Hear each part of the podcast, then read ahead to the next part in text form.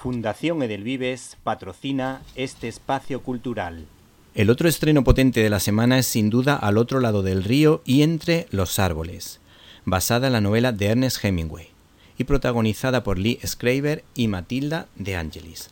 La directora ha sido una española, sí, sí, una española, una maña nacida en Zaragoza que fue nominada a los premios Goya a la mejor película por La novia, que estaba basada en la novela de Federico García Lorca. Además, esta mujer ha estudiado eh, dirección cinematográfica en Nueva York y completó eh, su formación en guion en UCLA. Además, es doctora en literatura inglesa. Por tanto, esta mujer, desde luego, es la ideal y además es una española para dirigir una producción de estas características. Además, esta producción cuenta con el encanto de uno de los grandes fotógrafos del cine, Javier Aguirre Sarobe.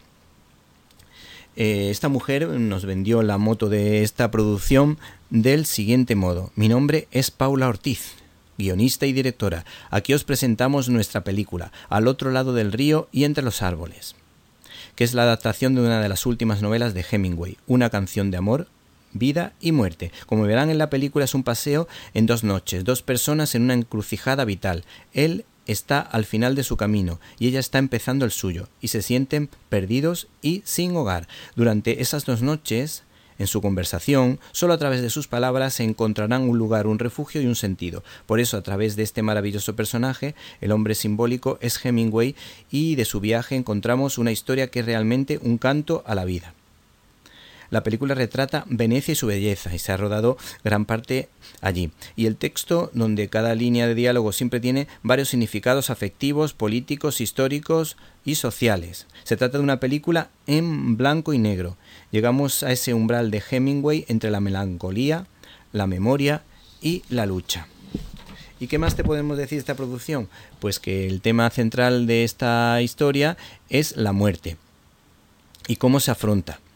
Eh, por otra parte, además, eh, como todos ustedes sabrán, supongo, esta historia pues se basa en la historia de amor que mantuvieron eh, Ernest Hemingway y una jovencita que respondía al nombre de Adriana Ivanchit, que de alguna manera hay quien dice que fue la musa de este autor en los últimos años de su vida, donde también tuvo un papel esencial en su éxito.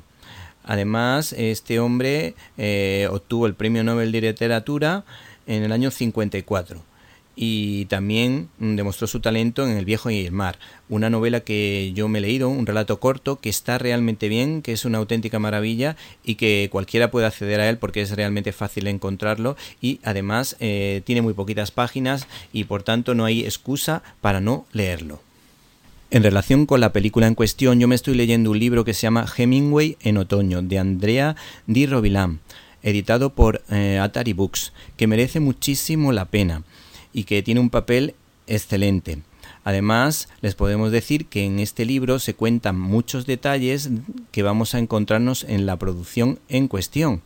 Pues aquí se cuenta eh, cómo de alguna manera eh, Adriana pues fue la musa que le permitió eh, hacerse muy conocido y escribir un montón de libros al final de su carrera que tuvieron bastante aceptación y bastante buen nivel.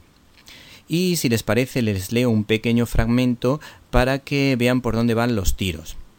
Se trata de un libro cargado de anécdotas y curiosidades que merece mucho la pena a todos los aficionados al cine y a los que no son aficionados al cine eh, y les gusta, por ejemplo, la literatura y este es el fragmento que les voy a leer. En cierto modo, más como Renata, la protagonista del otro lado del río y entre los árboles, el encuentro fue necesariamente breve pero lo bastante largo como para dejarlo emocionalmente confuso. Le dijo que lamentaba no haberla visto en París, pero que se alegraba de verla ahora. Eh, no sería mala idea ir al coto de Nanook en la laguna, ya que hacía frío y estaba nublado, el tiempo ideal para cazar patos. Adriana respondió que a finales de semana se iba a Cortina con su amiga Gio para pasar allí el día Reyes. ¿Y si iban todos juntos? sugirió Hemingway. Mary disfrutaría esquiando y además parecía un plan excelente. Ya irían a cazar patos a la vuelta.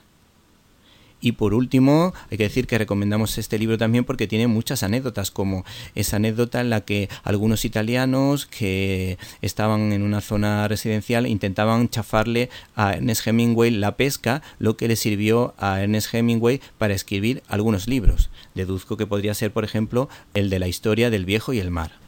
Finalmente, aprovechamos estos segundos para recordarles que necesitamos los votos de todos los oyentes de Directo a las Estrellas para que nos voten en la plataforma de iVox, que voten a nuestro canal Cine y Libertad, ese canal en el que se habla de cine y de cultura y se da la batalla cultural. Así que no se olviden de votarnos en el canal de iVox para los premios de la audiencia. No se olviden, por tanto, de Cine y Libertad.